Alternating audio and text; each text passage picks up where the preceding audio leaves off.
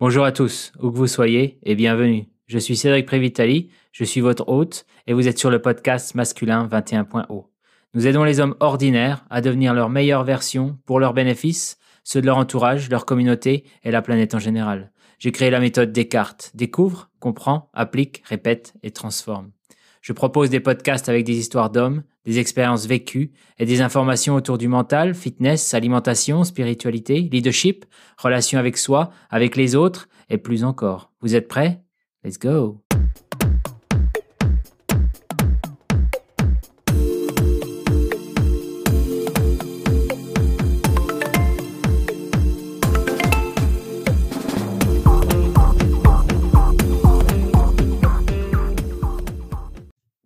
En tout cas, on est live. Merci de nous avoir rejoints. Euh, je suis avec Fabrice, euh, Mincir avec mon coach. Fabrice est basé à Paris.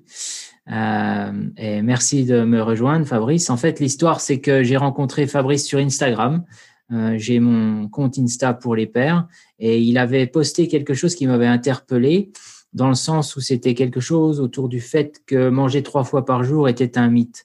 Alors, depuis le temps qu'on en parle du du jeûne intermittent, euh, de toutes ces questions-là, je me suis euh, permis de contacter Fabrice et euh, on a décidé de faire un petit, un petit live pour clarifier un petit peu les, les, choses, etc. Donc Fabrice est psychothérapeute et il est spécialisé dans les dans l'alimentation, euh, problème, aider les gens à mincir, les, les, personnes aussi à contrôler leurs alimentations euh, d'un point de vue émotionnel, etc.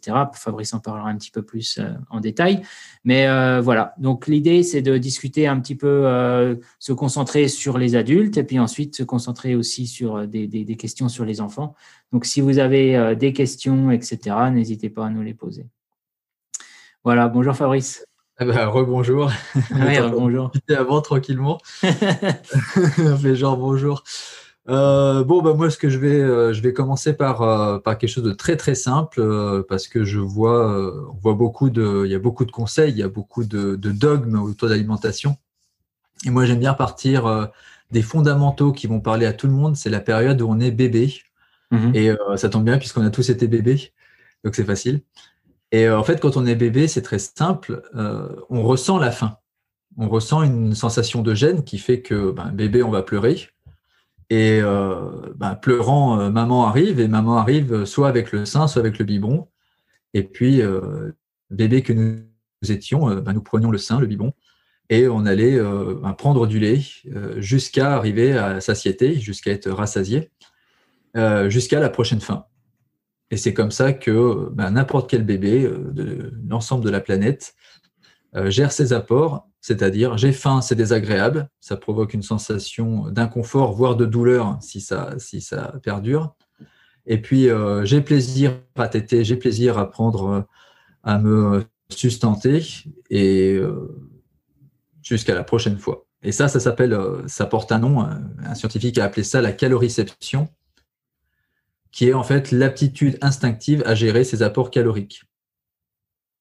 Et il y a des tests qui ont été faits, il y a des diabétologues qui ont fait des tests, notamment, euh, je vous encourage à aller voir les travaux de Henri Lestradé, où il a fait des tests où il mettait des laits très euh, concentrés, donc euh, il prenait du, lait, où il mettait beaucoup de poudre, et puis il prenait du lait avec moins de poudre, et c'est très très simple, c'est comme manger de la purée très compacte ou manger de la purée très liquide. Bah, quand la purée est très compacte, on en mange moins parce qu'on est vite calé, et quand on prend de la purée liquide, on en purée. Donc on a vraiment déjà cet instinct naturel de gérer nos calories. Et euh, quand on a des problèmes de poids, euh, souvent on croit qu'il va falloir faire des tas de régimes, des tas de, règles alimentaires. Et en fait, le simple fait de réapprendre la sensation de faim et la sensation de satiété et réapprendre à attendre d'avoir faim, ça va permettre déjà de perdre pas mal de kilos.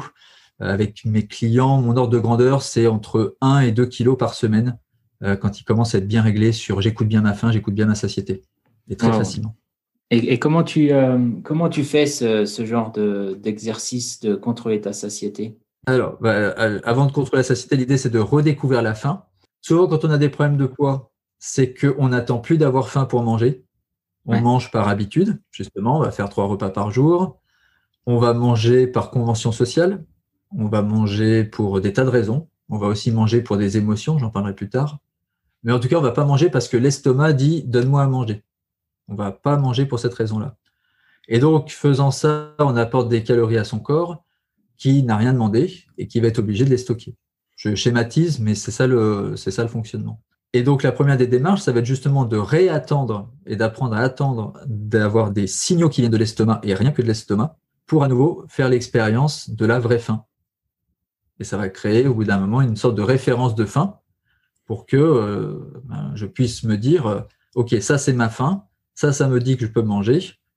Et, euh, et là, je vais pouvoir me régaler en mangeant toutes sortes d'aliments, justement sans règles, sans sans me dire il y a ça qui fait grossir, il y a ça qui fait maigrir. Parce que ça marche pas comme ça en fait. Tu as des questions toi, euh, naturellement? Bah, moi, quand tu dis par exemple l'émotion, euh, par exemple le soir, en règle générale, c'est là où j'ai le plus de problèmes. Tu vois, par exemple, je vais manger à midi, je vais essayer de contrôler ce que je mange. Le soir, ce sera un repas un petit peu plus copieux parce qu'il y a plus de temps. Et euh, voilà, je regarde une heure de télé, Netflix ou un truc comme ça. Et là, c'est bon, qu'est-ce que je pourrais manger? Et, il y aura forcément ce que tu disais. Je ne sais pas si c'est de l'émotion ou si c'est ce besoin de manger quelque chose un peu sucré. J'aime bien finir avec une touche sucrée. Et du mmh. coup, euh, c'est là où les problèmes peuvent, euh, peuvent arriver. Euh, j'avais, enfin, plus maintenant, mais dans les, dans, dans les temps pas très loin, je pouvais descendre une boîte de gâteaux tout seul ou une plaque de chocolat. Là, c'est mmh. terminé. Là, je peux, moi, j'ai quatre ou trois ou quatre biscuits et c'est tout.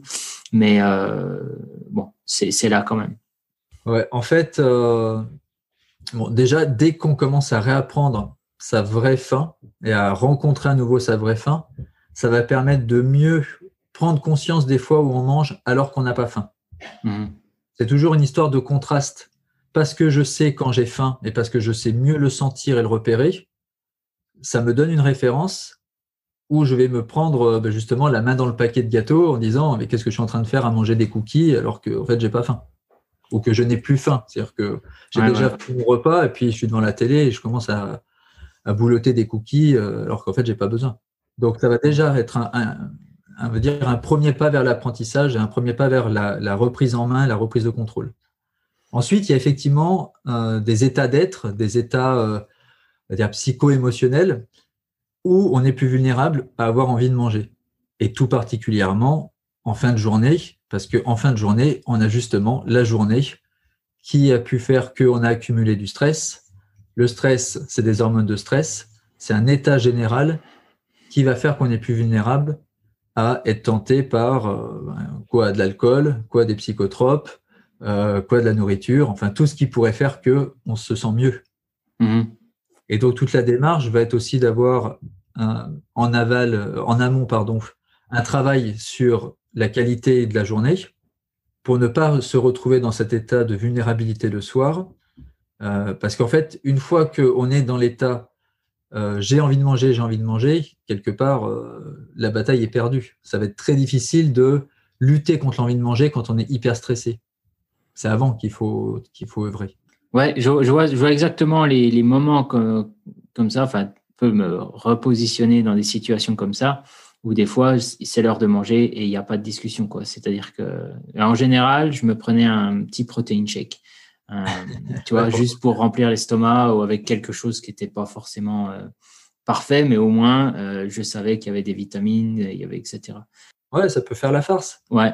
Par contre, derrière, comment faire pour contrer là, contre, comme tu disais, contrôler ça en amont, c'est-à-dire je suis stressé, je sais que je vais manger ce soir, je vais je vais faire une razzia sur, euh, dans les placards. Comment gérer ça? Je, je, suis un peu curieux de, de savoir comment faire. Le, cette idée de contrôle, surtout quand tu n'as pas forcément ton entourage qui te supporte dans, ton, dans ta façon de faire, tu vois, surtout quand tu as des gamins, etc. Et que il y, a des, il y a des biscuits, il y a des, il y a des gâteaux, etc. un peu partout. Donc là, c'est là où c'est le, plus dur, je trouve, de se retenir. Euh, alors bon, c'est une question euh, très très complexe et très large.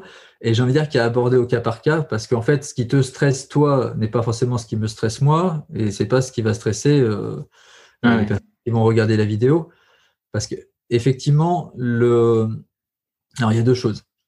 Il y a le préventif, éviter d'être le moins stressé possible dans sa journée. Mais bon, ça, c'est un vœu pieux. Euh, mais il y a des manières de faire pour être, pour être moins stressé. Et puis, il y a quelque part le curatif, c'est comment limiter la casse si je suis quand même bien stressé parce que j'ai passé une journée horrible et que je sens la tentation du, du paquet de gâteaux, du paquet de bonbons, du, du fameux pot de pâte à tartiner très mondialement connu qu'on pourrait manger à la cuillère, etc., ou les, la glace et compagnie. Je vais commencer par le. C'est le soir, j'ai passé une journée horrible et je suis tenté. Si j'en suis là, c'est qu'en fait, je suis dans un état émotionnel où j'ai besoin de réconfort. J'ai un certain nombre d'hormones de stress qui sont en surabondance dans mon corps. J'ai besoin de, c'est un peu comme une cocotte minute ou une grosse chaudière, et je suis, euh, voilà, je suis euh, sous pression et j'ai besoin de quelque chose qui va faire redescendre la pression. Certains vont faire appel à l'alcool, certains vont faire appel à un petit, euh, à s'enrouler un petit, euh, certains vont fumer des clubs, d'autres vont manger, etc. C'est toujours, je fais appel à euh, quelque chose qui va changer l'état chimique de mon corps parce que j'en ai marre de me sentir mal dans cette soirée-là. Et là, en fait, la chose à, vraiment qui, à prendre conscience, c'est ce dont j'ai besoin, c'est de réconfort toute la démarche va être d'apprendre à me donner du réconfort sans passer par de la nourriture ou sans passer par des drogues. Enfin, l'idée, c'est pas de remplacer, euh, c'est pas de remplacer la nourriture par, euh, par du cannabis ou par d'autres choses. Euh, même si ça peut être sympa de, de, temps en temps de se faire un truc sympa comme ça. Mais l'idée, c'est de manière générale, et si je veux quand même prendre soin de moi, c'est je prends conscience que je suis tenté de manger. Tout de suite, ça doit m'alerter, c'est attends, attends. En fait, c'est pas manger dont tu as besoin, c'est te faire du bien et je vais me créer un kit de situations, d'actions qui me font du bien, qui vont progressivement venir remplacer l'action manger. Okay. Et je te pose la question, d'après toi, toi, euh, si on parlait de toi, euh, c'est le soir, tu as envie de manger, maintenant que je t'ai dit ça et que tu connais le truc, tu dis, bah non, je vais pas manger, je vais me faire bah, la première chose, moi, je suis, je suis, un grand fan du bain, moi, la baignoire, un, bon bien, un bain bien chaud. Je peux peut-être pas pouvoir faire ça tous les soirs, mais de temps en temps. Et sinon, euh, j'ai remarqué que si je fais du sport le soir, après, j'ai peut-être pas forcément autant faim. Donc, peut-être remplacer ça avec une séance de sport euh, le soir. Ça pourrait être aussi quelque chose. Les, deux choses qui me viennent à l'idée. Après, le reste, euh, j'ai pas forcément plus, plus d'idées que ça. Bah, déjà, tu en as deux. Ouais. Donc, ça veut dire que là où tu aurais mangé trois fois, bah, peut-être qu'une fois tu manges, une fois tu fais bain, et puis une fois tu fais sport. Donc, tu as divisé par 3, tu viens de diviser par 3 euh, tes compulsions ou tes envies de manger. Quand je dis toi, je te prends comme exemple parce que. Ouais, non, je suis le cobaye. je crois. Mais euh, tu fais je te pointe pas du doigt. je te pointe pas du doigt, mais, euh, mais c'est ça le truc. En fait, tu vois, rien qu'en faisant ça, déjà, tu as deux cordes à ton arc en plus. Mais tu vas te rendre compte que le sport, tel soir, tu es hyper en forme et tu peux faire du sport, vraiment un truc genre un peu crossfit ou un truc un peu péchu. Et puis, telle sorte, tu n'es pas si en forme que ça, mais tu peux peut-être faire des étirements, tu peux faire un peu de pilates, tu peux t'initier à du yoga ou à d'autres trucs qui vont faire que, OK, ce ne sera pas la séance de sport de, je sais pas, de warrior que tu pourrais faire d'habitude, mais tu vas faire une autre pratique euh, hmm. avec ton corps. Et hop, tu as plusieurs autres, autres cordes à ton arc qui vont remplacer le moment je mange. Et puis, en faisant ça, tu vas te rendre compte que tel soir, tu fais sport avec musique, sans musique, que tel autre soir, tu vas dire euh, bah, tiens, ça fait longtemps que je n'ai pas appelé euh, tel pote. Et si j'appelais tel pote, et du coup, tu vas passer une heure au téléphone avec ce pote et ça va être super sympa. Et au bout d'un moment, tu vas te rendre compte que la seule chose dont tu as besoin, en fait, c'est répondre à ton émotion. Et il y a cinq grandes émotions. Il y a la peur, la colère, la tristesse, la honte et le dégoût. Ça, c'est des émotions mmh. qui ont tout un objectif, te ramener à l'émotion normalement qui devrait nous alimenter en permanence, qui est la joie. La joie au sens de calme, sérénité, énergie, je suis bien dans ma vie. Si le soir, je suis en colère parce que j'ai passé une journée où quelqu'un m'a énervé et que j'ai pas, euh, euh, comment dire, écouté ma colère ou voilà, je me, suis pas, je me suis laissé euh, agacer par quelqu'un et que le soir j'ai de la colère, c'est où je mange ma colère ou je vais libérer ma colère justement. J'ai une cliente, elle me raconte, elle, son, son chéri fait du Krav Maga euh, non, pas du Krav Maga, du comment s'appelle euh, le truc euh, de combat, du Penchat Silat. Ok.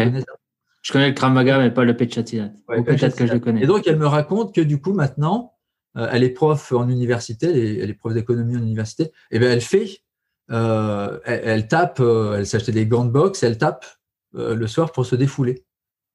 Donc, elle a remplacé des envies de manger par je mets des coups en fait si c'est peut-être pas les coups qu'elle a mis à ses élèves, qu'elle aurait voulu mettre à ses élèves. sa journée, quoi. C'est ça le truc.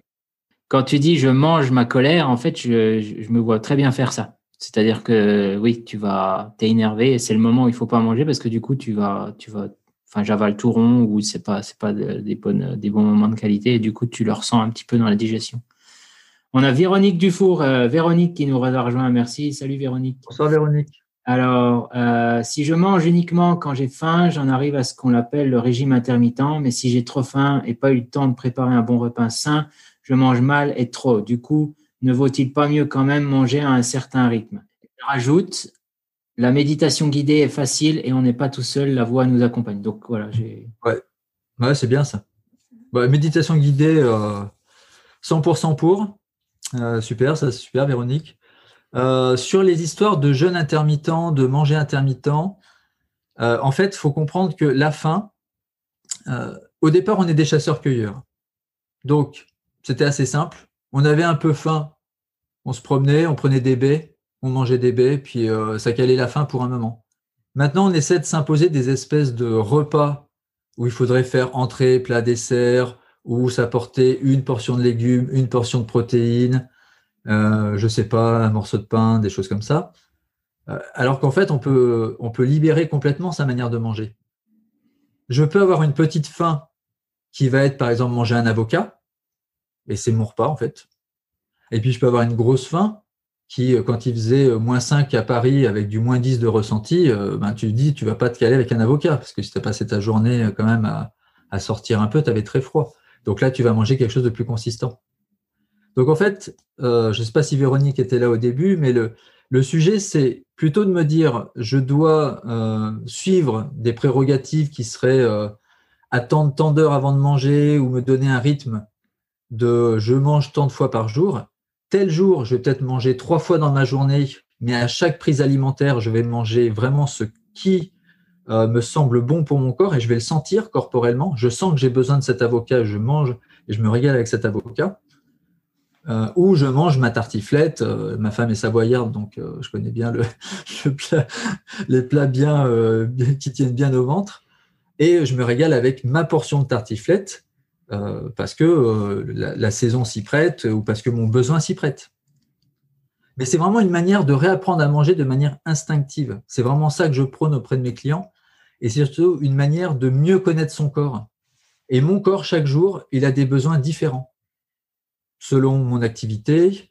Est-ce que j'ai fait quelque chose de plutôt intellectuel ou plutôt physique? Est-ce que j'ai bien dormi, mal dormi? Est-ce que j'ai fait de la musculation? Tu vois, tu disais, euh, j'ai fait du sport, je peux du sport. Est-ce que j'ai fait de vraiment un truc, euh, du sport intensif Ou au contraire, est-ce que j'étais euh, au bord d'une piscine en plein mois de juillet? Je n'ai pas les mêmes besoins.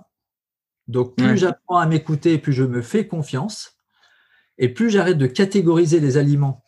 Ça, c'est une des choses que je cherche à faire le plus avec mes clients, c'est arrêter de catégoriser les aliments il n'y a pas d'aliment qui fait grossir, qui fait maigrir. C'est est-ce que j'en ai besoin? Si j'en ai besoin, je peux manger de la mousse au chocolat. Et comment je sais que j'en ai besoin? Je vais le sentir. Je vais sentir que c'est bon. Je vais sentir que je me régale avec. Et comment je sais que je n'en ai plus besoin? Ben, Je vais sentir que ça m'apporte plus de plaisir, voire que ça devient écœurant. Et c'est, euh, enfin, je pense, moi, je suis un, je suis un grand fan de, certaines céréales qui sont un petit peu plus euh, sucrées que, que d'autres. Est-ce que tu parles, quand tu parles d'aliments, est-ce que tu parles de, de fruits, légumes euh, et de viande brute ou est-ce que tu parles de, de, plats retravaillés comme les céréales, les, les, plats préparés que certains peuvent prendre ou, ou d'autres choses que, comme les biscuits, etc. Je suis pour manger les aliments les plus simples cuisiner de la manière la plus simple, de qualité. Et en fait, je me rends compte que plus tu prends des produits de base de qualité, plus tu te régales avec. Et plus tu vas détecter en fait les, les ersatz ou les produits un peu bidouillés, euh, genre euh, tu vois la boîte de cassoulet où on a mis des additifs avec les haricots ou euh, enfin ce genre de truc un peu bizarre quoi. Euh, et du coup, moi, j'ai, euh, il y a des aliments que je, ou des plats que je ne mange absolument plus, mais pas parce que je me suis dit j'arrête de les manger, c'est parce que dès que je commence, si je commençais à en manger, je trouverais ça tellement ignoble, tellement euh, immangeable que je peux pas le manger. Ouais, Comme les grandes marques de fast-food, je croque dans un burger de, des grandes marques connues de fast-food, je le recrache immédiatement parce que ça me, ça me débecte. Je peux, je peux pas manger ça, quoi. Hmm. Donc, ce n'est pas une démarche volontaire, c'est vraiment comme la plupart des sodas très connus, je ne les citerai pas, dans le leader mondial, pareil, ça passe plus. Au bout d'un moment, en fait, ton corps, il te dit, mais ça, tu vas pas me donner ça, t'es fou, hmm. c'est dégueulasse. Quoi. Ouais. là où j'habite, sur Londres, on appelle ça what the fuck. Ouais, c'est ça. c'est ça le truc. WTF. Donc, plus tu euh, plus apprends ça, plus après, ça, ça, devient simple, en fait. Et, et, et, parallèlement à ça, tu vois, je te disais tout à l'heure avant de, de, nous connecter, enfin d'être en direct, euh, hier soir, je me suis fait du, euh, du chou rouge cru avec un filet mhm. d'huile d'olive et je me suis régalé. Et ça a été mon repas. Ouais. J'ai pu rajouter un peu de houmous avec. Hmm. C'est ce, qu'on disait tout à l'heure, c'est que j'avais lu un livre d'un homéopathe ou d'un médecin, euh, je crois qu'il était homéopathe, il y a quelques années, où il prenait euh, euh, de manger naturellement et de mettre, d'avoir à sa disposition énormément d'aliments, des noix, du, poulet, du porc, etc. Et, et, il disait, si à la base tu n'aimes pas l'odeur de la viande crue ou si tu n'aimes pas le goût du lait, alors du coup, c'est pas la peine d'essayer de manger les produits dérivés qui sont le fromage, etc. Et ensuite, il disait, bah, si tu as sur cette table tous les aliments que tu aimes manger tu regardes aujourd'hui, bah, j'ai envie de manger des carottes, j'ai envie de manger ceci, j'ai envie de manger ceci, et ben ça va permettre, comme tu disais tout à l'heure, de réguler ton, appétit parce que le corps, c'est exactement ce qu'il a besoin. C'est exactement ça. En fait, c'est la sophistication du corps qui est quand même une machine euh, qui est le fruit de, de l'évolution euh, et tous les animaux dans la nature, en fait, euh, il n'y a pas un animal dans la nature qui sait. Euh, le lion ne sait pas ce que, ce que contient l'antilope quand il mange de l'antilope. Il sait pas, il se dit pas, tiens, il y a du fer, tiens, il y a telle vitamine, tiens, non, lui, il mange de l'antilope et puis il est content de manger des antilopes. Mmh. C'est simple que ça. Et là, c'est pareil, c'est ce que tu dis, à un instant T. Alors, nous, on est omnivores. Euh, bien que euh, moi, depuis que je me suis quand même beaucoup intéressé à l'alimentation instinctive et à cette écoute, j'ai dû réduire mes portions de viande, euh, je sais pas, de 90-95%. Je mange 95% de viande de moins euh, par rapport à il y a 10 ans. Et quand tu dis 95%, c'est-à-dire qu'une fois par semaine ou une fois par mois, tu te fais un steak ou, euh, ou même Viande rouge, je crois, ça doit faire, euh, ça doit faire trois mois que je n'ai pas mangé une, seule viande rouge. Hmm. Donc c'est plus euh, du, poulet ou du porc ou des choses comme ça? Ouais, c'est très très rare à ce moment. Et même du poulet, je ne peux même pas manger un filet de poulet entier. Hmm. Mais à côté de ça, je mange, je mange beaucoup de, mais je suis pas devenu végétarien euh, disant je suis végétarien, je m'interdis, euh, je m'interdis la, viande. Je, c'est vraiment comme je dis, le naturopathe. Euh, j'ouvre mon frigo, il y a un certain nombre d'aliments que j'achète de manière euh, récurrente et j'en fais mon alimentation. Hmm. Donc c'est frais du coup, ben je vais de moins en moins à la, boucherie. le, boucher me voit pas. Ouais, par contre, je mange beaucoup de, notamment le matin, euh, je mange pas mal de beurre de cacahuète sur du ah, pain. Je suis fan, je suis fan du beurre de cacahuète moi aussi. Et c'est une excellente source de protéines et d'acides gras. Euh, et euh, ça, comme je dis souvent, ça nourrit son homme. Ouais, et les amandes aussi. J'adore les amandes. amandes, les noix, etc. Tous les noix, ben ça, c'est mm. très, très riche. Et tu, tu, parlais de ton frigo tout à l'heure, tu parlais des, du chou rouge. Qu'est-ce qu'il y a dans ton frigo que tu, tu achètes de manière récurrente? Euh, alors moi j'ai un truc très simple, c'est j'ai un abonnement à un panier euh, de producteurs du Val-de-Loire. Ah ok. Euh, donc ça s'appelle les paniers du Val-de-Loire pour, mhm. pour qui veut s'intéresser à. Mais bon, ça peut être c'est l'équivalent de, des AMAP en fait, du système des AMAP, où tu t'abonnes à l'année et toutes les semaines tu as un panier de légumes de saison bio de producteurs locaux. donc j'ai ça. Donc du coup, bah, tu n'as pas le choix. Hein. Tu as des courges, tu as euh, du chou rouge, euh, donc euh, tu vas pas le laisser pourrir, donc tu le manges. et donc ça te challenge un peu à tiens, comment je vais cuisiner ces courges-là, comment je vais faire ça? après, qu'est-ce que j'ai de récurrent du pain complet? Je varie tout, style de pain, pain de seigle, pain d'épeautre, petit épeautre, pain graine, pain de céréales. je varie plein de T'évites la, la, la, farine blanche ou pas vraiment? Ouais, mais en fait, euh, sans m'en rendre compte, euh, Tu préfères oui, juste... la bonne baguette bien craquante, pourquoi pas, mais je vais pas en acheter, à hmm. Et les, tout, ce qui est, tout ce qui est produits laitiers, yaourt, fromage, tout ça, tu en manges aussi? chèvre Beaucoup chèvre et brebis. Hmm. Et pareil, c'est marrant parce qu'en fait, de fil en aiguille, j'ai acheté un peu de chèvre, un peu de brebis, et je me suis rendu compte, et des, des, yaourts de vache, et je me suis rendu compte que ceux qui restaient dans le frigo au fil des semaines, bah, c'était ceux des yaourts de vache. Donc j'ai arrêté d'en acheter et je me suis concentré sur des yaourts de chèvre. Ah, c'est intéressant. Là, ça s'est vraiment fait par les comportements empiriques. Euh, et c'est ce que je prône, en fait, je, je, prône à chacun de faire une démarche empirique de mais qu'est-ce qui me va à moi?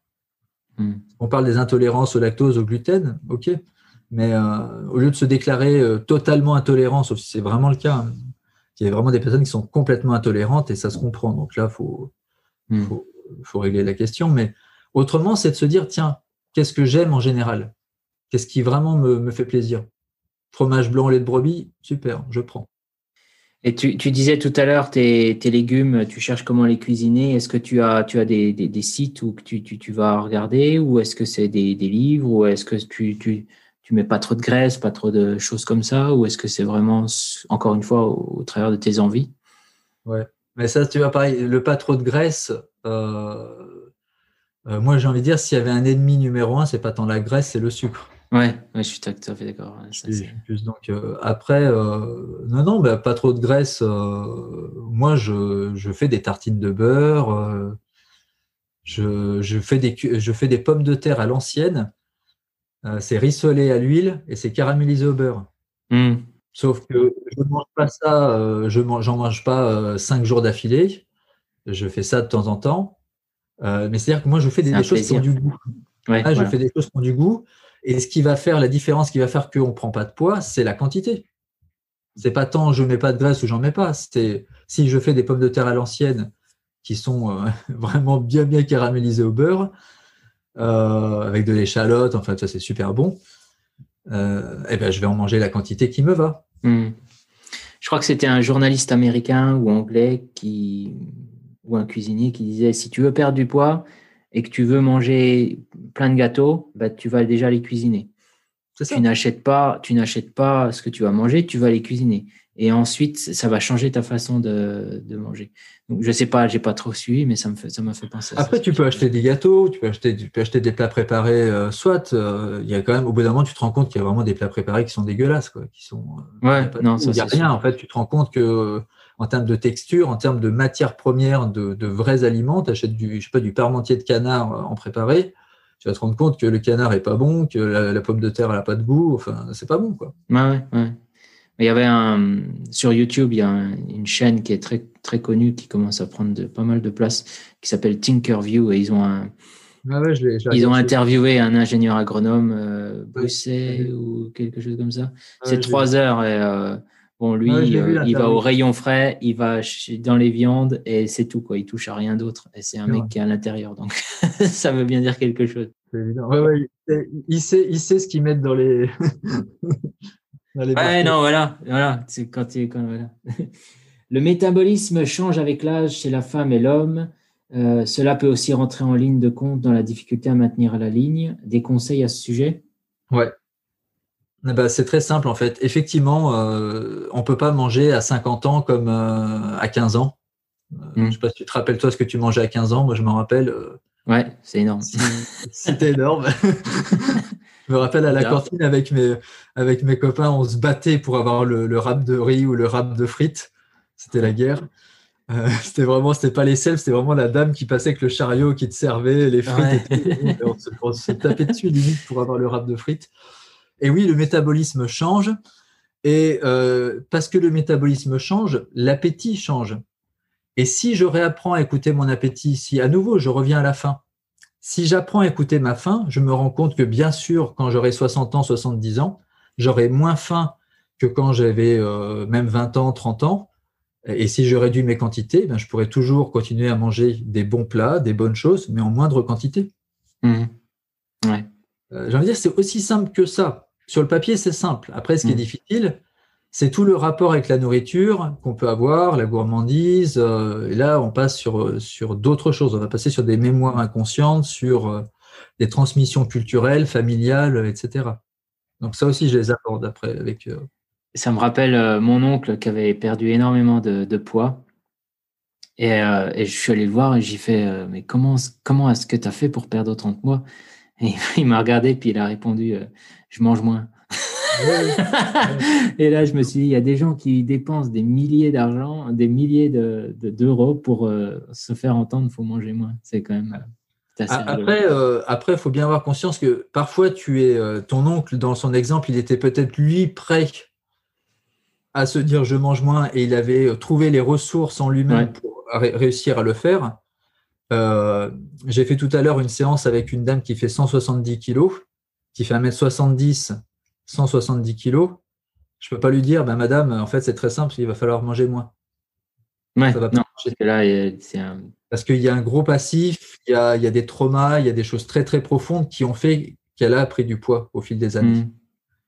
Donc là, il y a des dimensions culturelles, émotionnelles, psychologiques à prendre en compte. Ouais. Et ça, je les aborde en privé, euh, parce que là, on touche à des sujets intimes, on touche à, des états psychologiques où la nourriture, en fait, devient l'antidépresseur.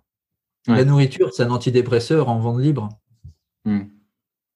Tu n'as pas besoin d'ordonnance, hein. tu vas euh, à la supérette, tu fais ce que tu prends ce que tu veux. Et c'est là où euh, l'idée de, changer de mode de vie prend tout son sens. C'est-à-dire qu'il faut vraiment changer sa façon de penser. Pour, pour, changer son mode de vie, il faut vraiment changer la façon dont on est connecté au niveau du cerveau. Quoi. C'est, bah, c'est super parce que tu t'abordes, abordes en fait le sujet clé. C'est, euh, je vais prendre la citation d'Einstein qui dit euh, Aucun problème ne peut être euh, résolu sans élever le niveau de conscience au-dessus de ce qu'il a engendré. Ouais. C'est-à-dire que si je veux résoudre mon problème de poids, c'est pas une histoire de poids en fait. Je dois pas regarder comment je mange, je dois regarder comment je vis. comment je vis. Et je dois regarder comment je me considère, en termes d'amour de moi-même, d'estime de moi-même, de conscience de moi-même. Et là, je peux commencer à dépasser mon problème de poids, hmm. qui n'est en fait qu'un problème dans le gros problème. Tout est lié. C'est un pouillème, quoi.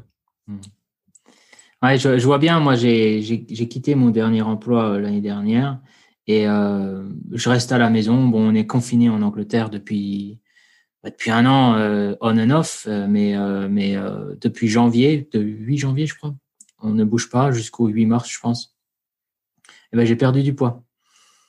Alors que je vais marcher une fois par jour, je fais moins de, pas que ce que je faisais quand j'allais au travail. Donc, je prenais le train, je, marchais pendant 20 minutes, etc. Je n'ai pas l'impression que je mange mieux ou moins, mais je pense qu'il y a quelque chose qui a changé dans la, parce que je suis beaucoup moins stressé.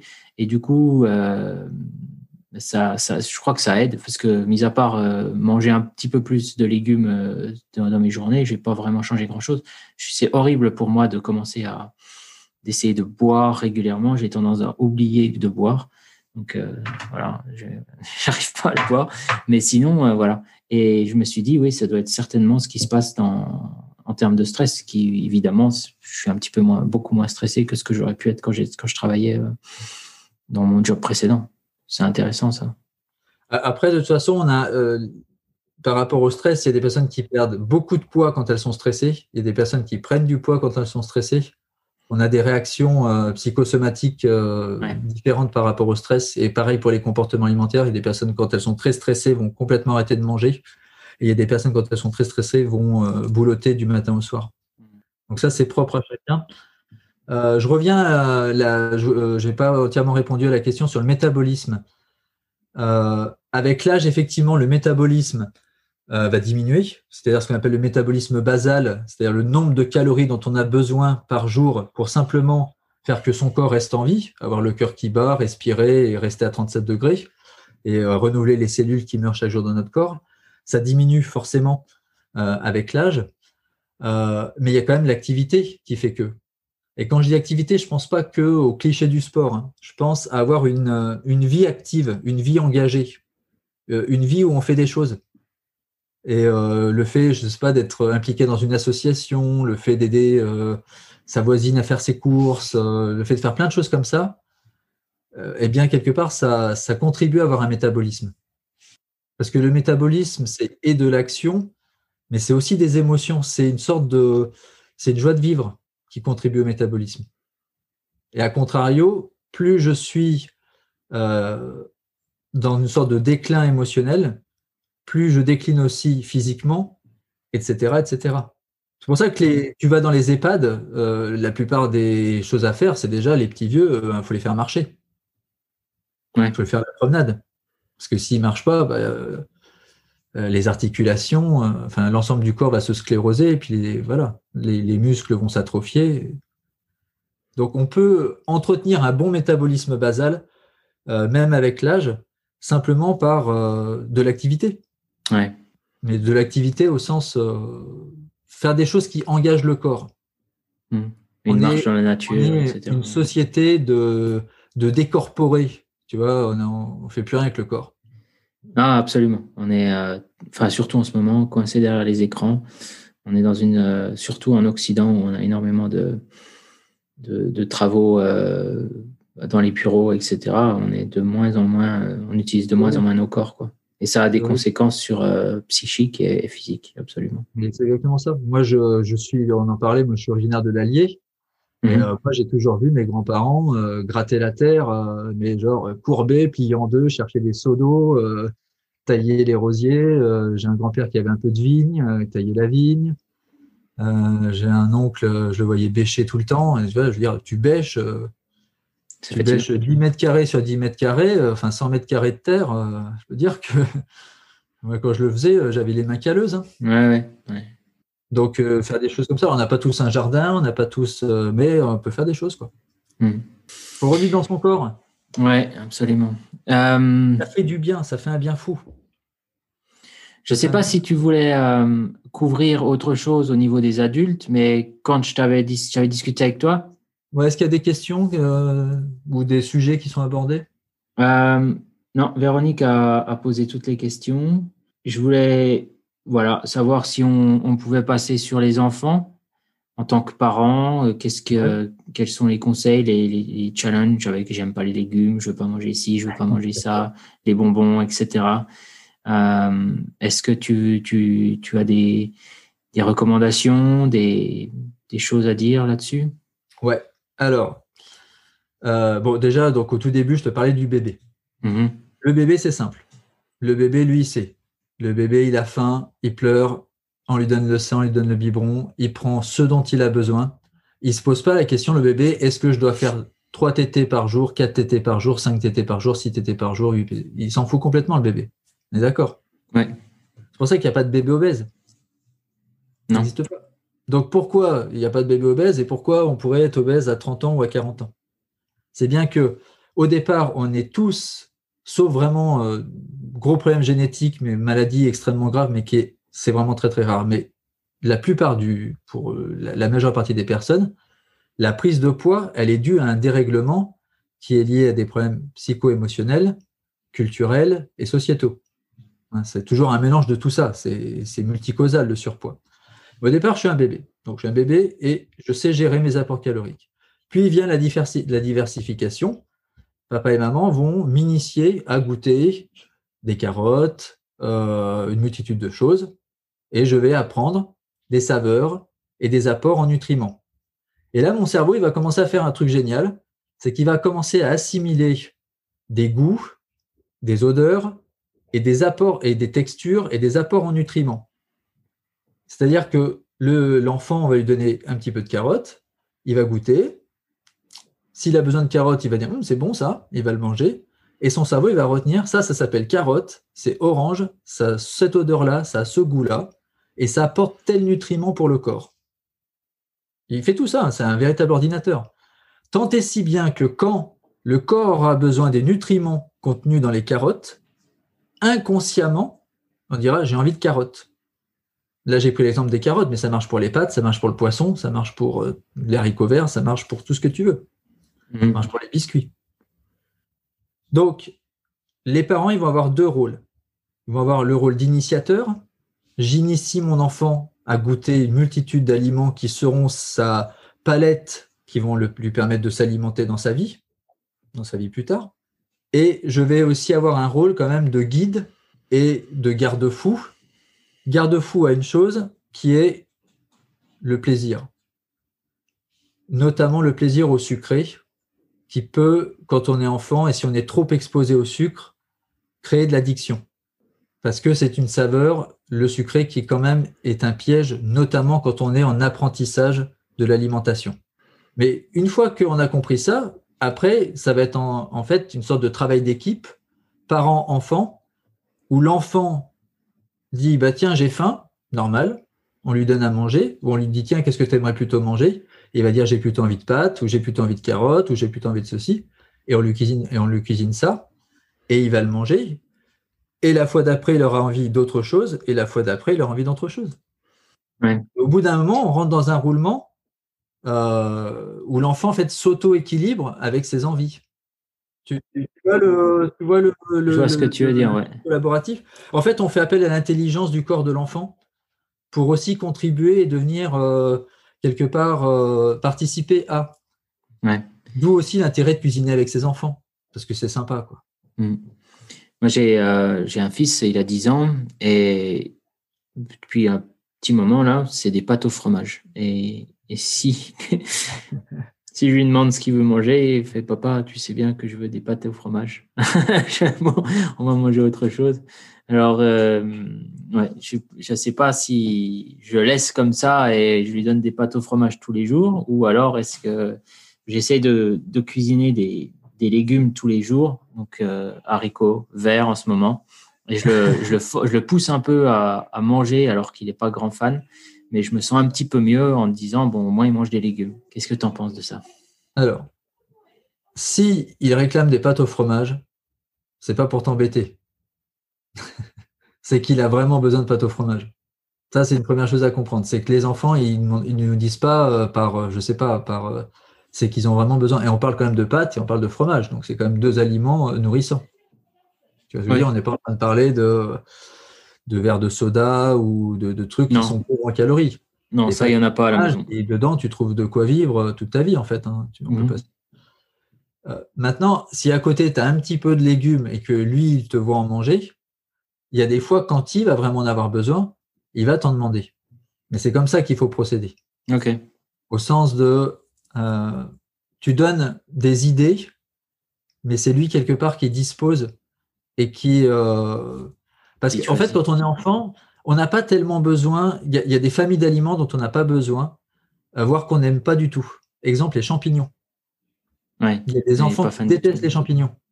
Ma fille, c'est impossible de lui faire manger le moindre champignon. Mais c'est pas grave, parce qu'en en fait, il y a des âges où on n'est pas prêt pour découvrir telle saveur. Il y avait aussi cette idée d'instinct, c'est-à-dire qu'ils touchent pas, les gamins ne touchent pas aux légumes euh, ou euh, notamment aux champignons parce que dans, dans la nature, euh, bah, ça pourrait être potentiellement dangereux. Donc, je ne sais pas s'il y a un lien, si c'est vraiment quelque chose, mais je l'avais, je l'avais vu quelque part. Je ne sais pas si c'est lié. Mais... En fait, la, la, la, c'est possible, c'est possible qu'il y ait ça, mais la, démarche à faire quand on est parent, c'est de faire goûter hmm. et voir comment ça réagit. Si l'enfant il fait la grimace, en fait, c'est que à ce moment-là, il n'en a pas besoin. C'est pas qu'il aime pas, c'est pas un j'aime pas euh, définitif, c'est là j'en ai pas besoin. Hmm. Comme toi d'ailleurs, ou comme moi, comme n'importe qui, on peut euh, avoir son plat préféré ou un plat qu'on adore, mais c'est pas pour autant qu'on adore un plat et qu'on va en manger matin, midi et soir pendant des semaines et des semaines. Parce que non, à un moment donné, ça... serait insupportable. Oui, absolument. Donc là, en ce moment, ton fils, il est sur pâte au fromage, mais tu vas peut-être te rendre compte qu'en mars, il va basculer sur autre chose qu'en avril, il y a un autre truc qui va l'intéresser et qui ça va lui plaire, et qu'au bout d'un moment, il va élargir sa palette. Je vois ce que tu veux dire.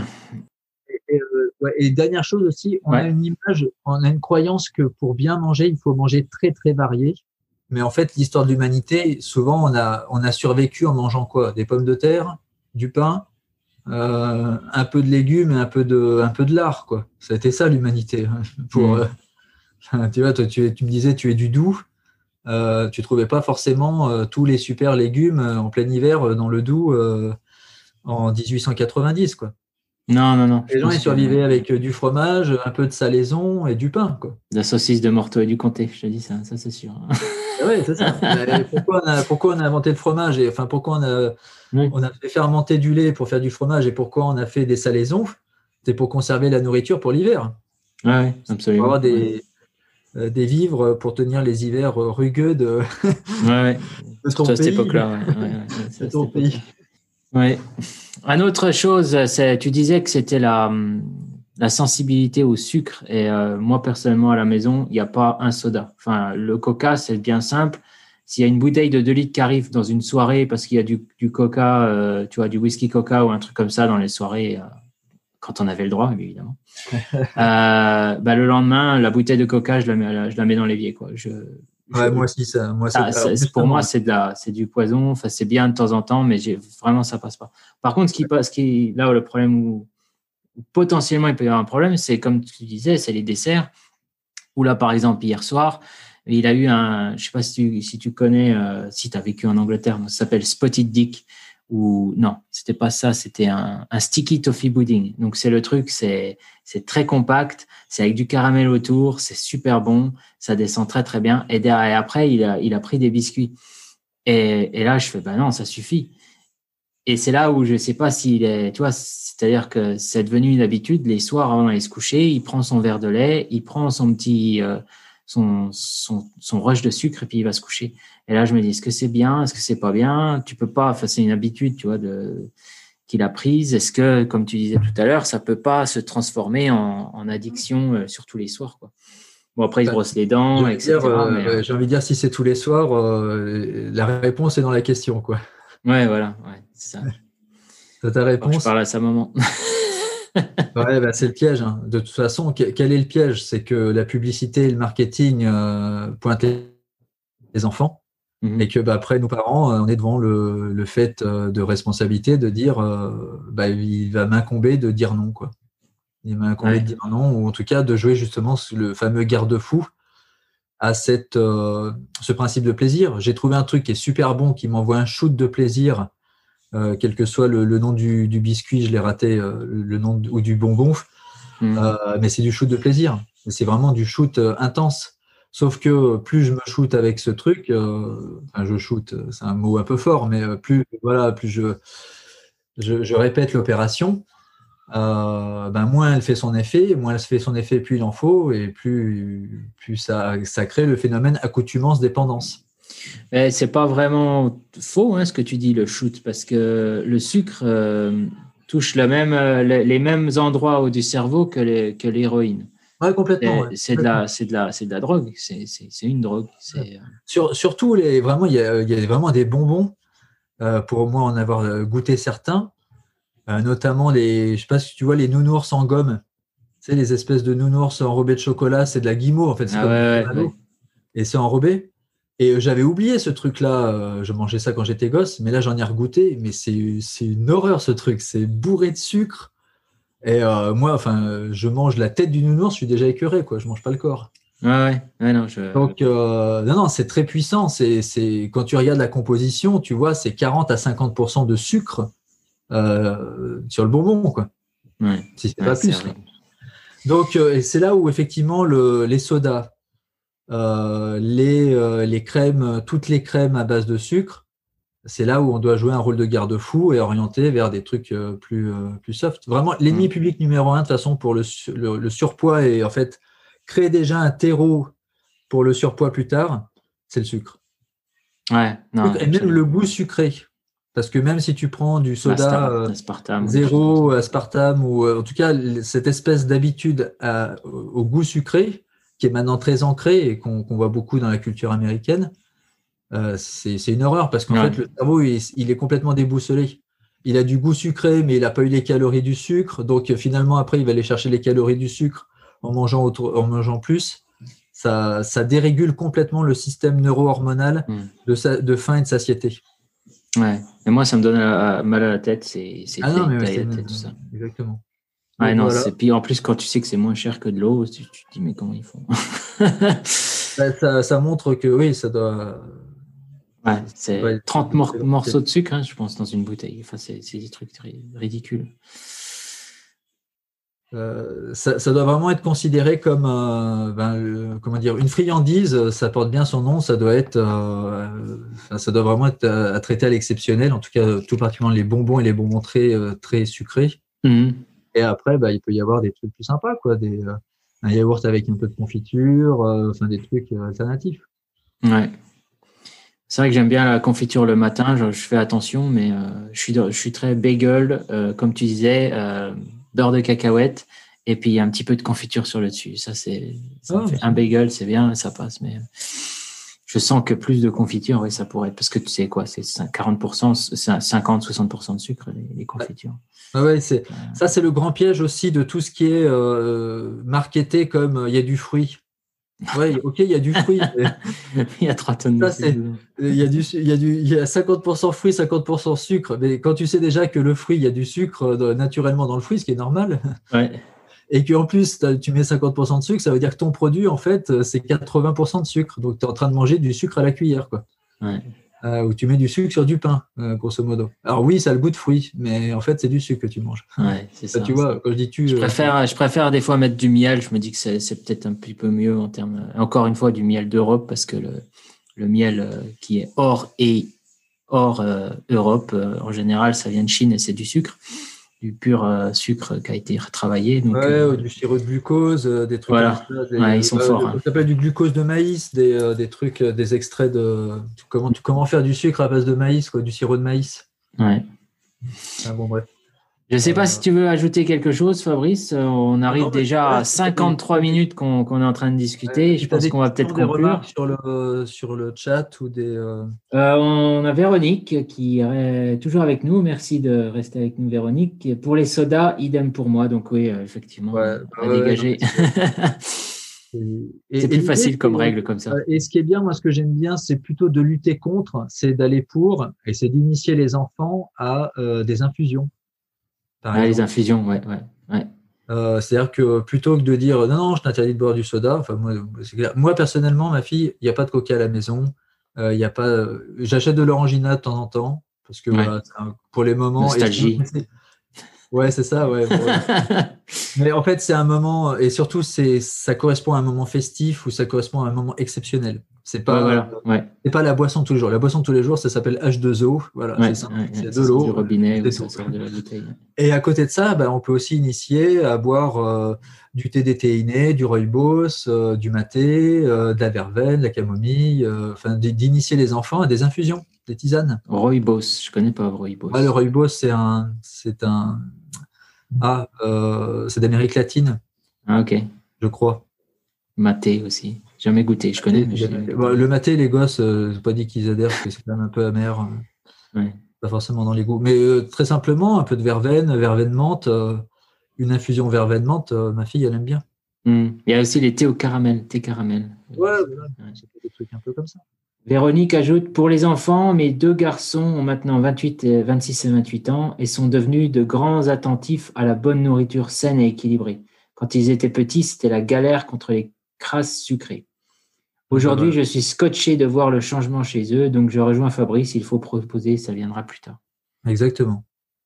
Très intéressant en tout cas. Merci à vous deux, Fruits Rouges. Ben, merci Véronique. Merci pour Merci Véronique.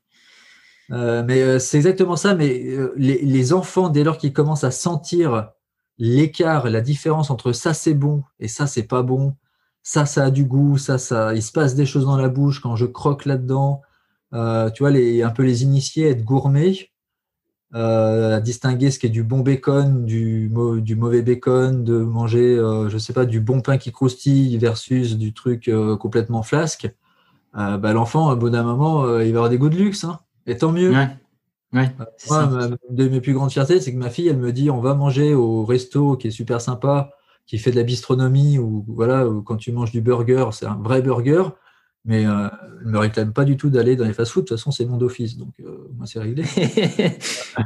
mais c'est terminé, quoi. Mm. Euh, et après, en fait, ça devient des, des, personnes exigeantes et qui, qui seront, qui auront envie, en fait, qui auront envie de se faire plaisir avec un plaisir simple. absolument.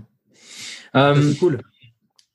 Je voulais, je voulais conclure. Je pose, je pose quelques questions euh, pour conclure. Et la, première, c'était est-ce que tu as des, des, des, conseils? Bon, euh, non, enfin, mon groupe, c'est pour les pères, mais on a, on a aussi des, femmes qui nous écoutent. Donc, pour les parents qui nous écoutent, est-ce que tu as, tu as des conseils à leur, à leur donner? Un, un conseil? En fait, on en a déjà pas mal. Voilà, un conseil. Non, mais ce qu'a dit Véronique, c'était bien. C'était bien. C'est euh, c'est le les, vraiment c'est cette euh, comment dire euh, c'est cette initiation qui, qui va faire que ça germe avec l'enfant. C'est Mhm. vraiment. euh, on- Ouais. on, peut, on peut rééduquer, on peut avoir fait des conneries et se dire ah tiens, finalement, j'avais euh, j'avais trop cédé ou je voulais trop faire plaisir. euh, je croyais faire plaisir en, en accordant plus de, par exemple, plus de bonbons et peut-être en pas retirant le bonbon pour retirer le bonbon, mais en proposant autre chose. C'est toujours proposer du autre chose. Voilà. Si j'avais un Mhm. conseil, c'est quand si on veut changer un comportement, mais ça c'est général d'ailleurs en, en- en thérapie comportementale, c'est pas, on va pas retirer ça. Pour l'instant, on va le garder. On va essayer d'un peu le réduire, mais surtout on va proposer autre chose, du mieux, du différent, Mhm. du différent qui implique l'autre. Donc l'enfant qui est habitué, je sais pas là, ton, ton truc, euh, ton- Sticky ton- toffee pudding. voilà, sticky machin. Euh, bah, si de soir tu proposes une tisane ou si tu proposes autre chose ou si tu proposes une activité en lieu et place, au bout d'un moment, il va même plus y penser.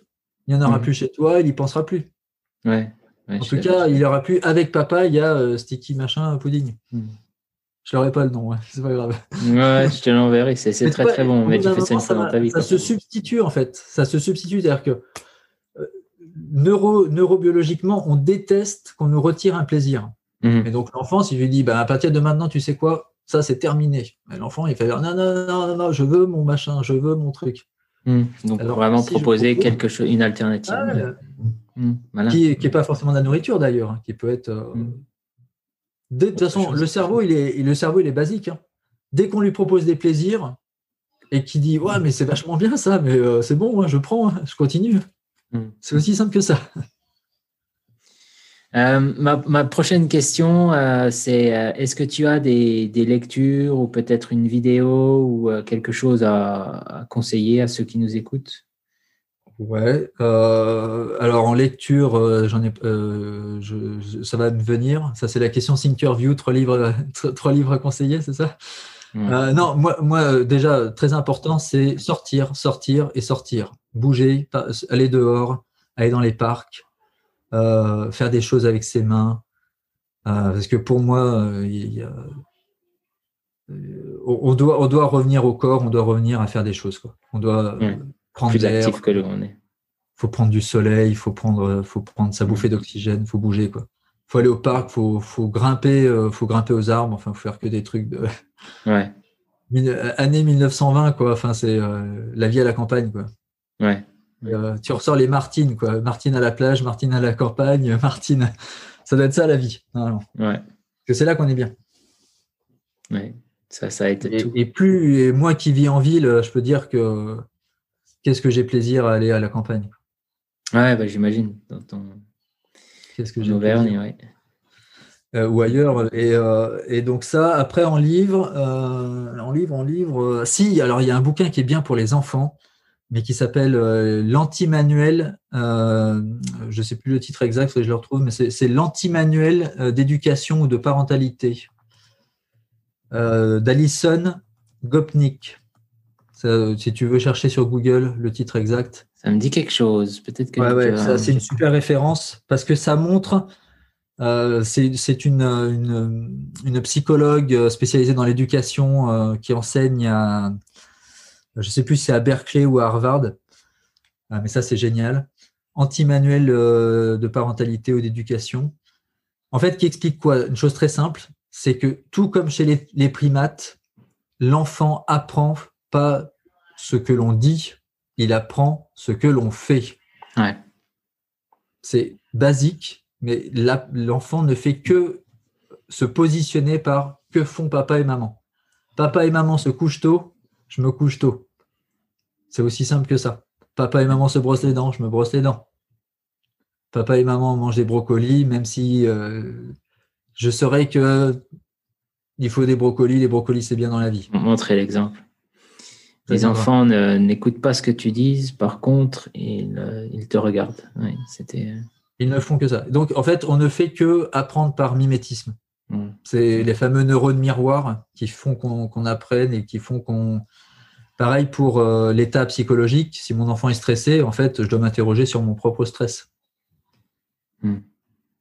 Donc, quand on dit mon fils est ou ma fille est, euh, je devrais surtout m'interroger, mais moi, je suis comment? Il faut toujours regarder euh, ce que moi je fais. Parce qu'en fait, mon fils, mon enfant, ma fille, ce n'est que mon miroir.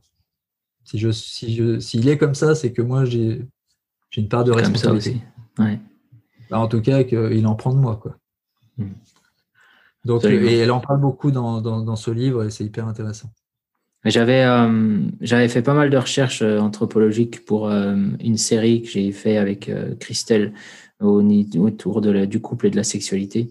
Et il parlait justement comme ça que dans les il y avait du mimétisme de, des jeunes qui, qui, qui, qui, regardaient ce que faisaient les parents voilà, pour apprendre bah, notamment sur la sexualité entre temps. C'est pas que c'était ah intéressant. La, la tendresse, ouais, la tendresse, les mm. câlins, la sensualité, s'embrasser, euh, mm. se prendre dans les bras, euh, qui est en fait le, j'ai envie de dire les, signes avant-coureurs après de la découverte de la sensualité, de la sexualité, mais déjà le rapport au corps et le, le fait de se toucher, de sans se, se cajoler, c'est déjà le début, quoi. Absolument. Ouais, c'est hyper intéressant, hein, c'est ça. Euh, autre livre, euh, non, ben voilà. Euh, c'est déjà bien tout ça. Non, tu me disais des livres, des livres, il y a déjà pas mal. après, en alimentation, moi, je, en fait, je lis assez peu de bouquins de, nourriture, vraiment axés sur la bouffe, parce que pour moi, c'est la meilleure des démarches, c'est empirique. Hmm. Parce qu'en fait, tu peux lire n'importe quel courant, la paléo, le régime keto, l'index glycémique bas, tu peux lire plein de livres. Ce qui va compter, en fait, c'est pas tant de se dire il faut que j'arrête les aliments avec des index glycémiques élevés, parce que ça marche pas comme ça. Manger une crêpe au sucre, c'est pas un problème. Le problème, c'est manger une crêpe au sucre quand ton corps n'a pas besoin de crêpe et quand ton corps n'a pas besoin de sucre. Là, c'est un problème. Hmm. Tu vois le truc? Donc, c'est pas le bouquin qui va t'aider. Non, non. Ouais. C'est comment toi tu C'est une vérité pas forcément sa vérité. Exactement. Et donc, euh, c'est en fait euh, c'est la redécouverte du corps. Mm. Oui, très intéressant. Merci d'être, euh, d'avoir passé une heure avec nous, Fabrice. J'aimerais juste finir. comment est-ce qu'on te, on te suit sur Instagram? Comment est-ce qu'on rentre en contact avec toi si on veut ben, avoir des informations. Euh, bah, si tu veux bien mettre les. Euh, ouais, mincir avec mon coach.fr. Euh, voilà, il y a mon internet. et puis Instagram. mes coordonnées, mon téléphone. Voilà. Ce que je vais faire, de toute façon, c'est que je vais, je vais poster ça sur, sur Facebook. Je vais mettre les, les références et également mettre ça sur YouTube. Donc voilà, pour tous ceux qui sont intéressés, Fabrice sur, sur ces plateformes-là. Ben, je te remercie, euh, Fabrice. Ah c'est moi qui te remercie d'avoir euh, été l'initiative. C'était vraiment très sympa. Et puis, ben, qui, qui, sait, peut-être qu'on aura l'occasion d'en refaire d'autres. Oh, on va regarder, le contact. voilà, exactement, avec grand plaisir.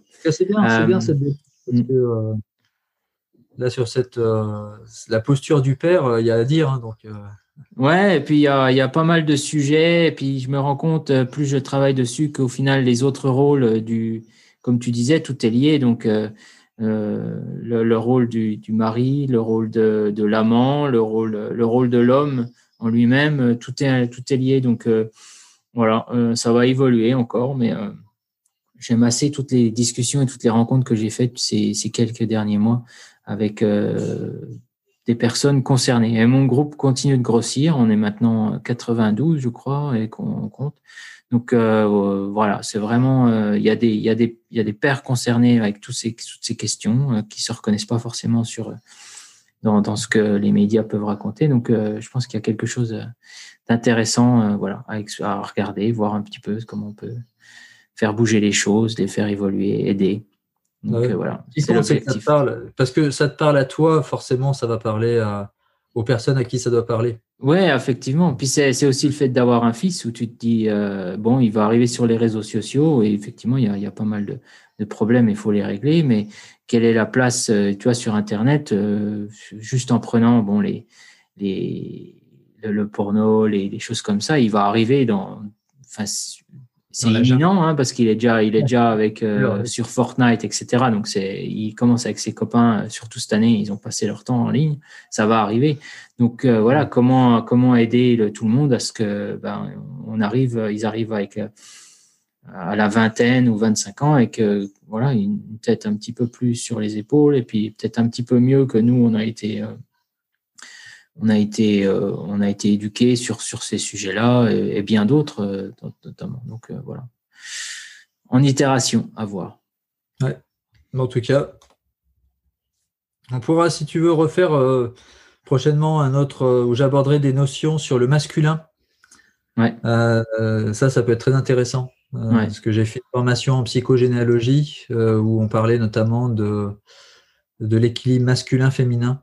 Mmh, ça, c'est quelque chose qui m'intéresse énormément. J'ai un podcast euh, qui va arriver là avec, euh, avec un, un, psychothérapeute corporel, je t'en discutais tout à l'heure. Ah bah, et j'ai aussi de la, du transgénérationnel, un, monsieur, euh, encore une fois, psychologue, qui a quelque chose de très intéressant à dire.